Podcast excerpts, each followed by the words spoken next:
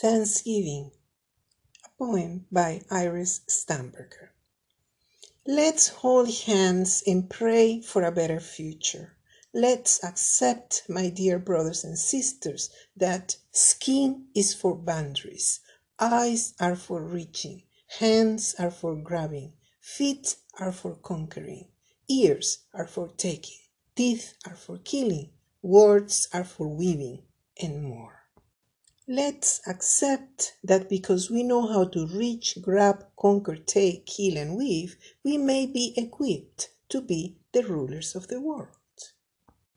Because, like me, you do have eyes, hands, feet, ears, teeth, and words. I may have no choice but to fight you.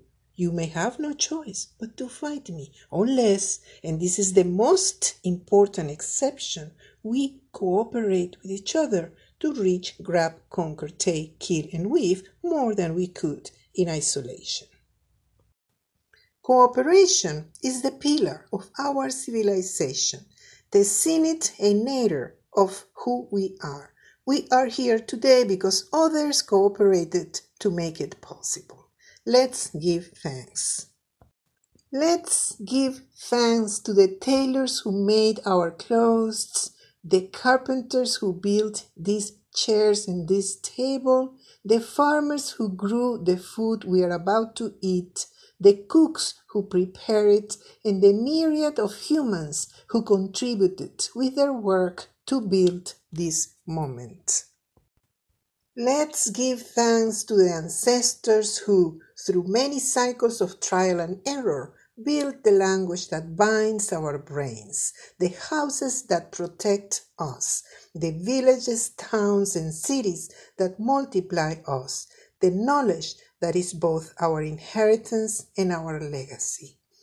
Let's give thanks to the special instinct for cooperation, what made us unique, what made us who we are. Much we have learned from our mistakes of lust our errors of comprehension, our feeble flesh.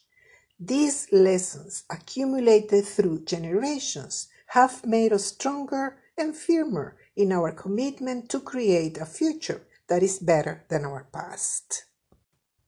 Our strength comes with a price the shame of our imperfection, that, if we are willing to pay for it, could bring about wonders. And we are. We are willing to pay for it, willing to bring about wonders.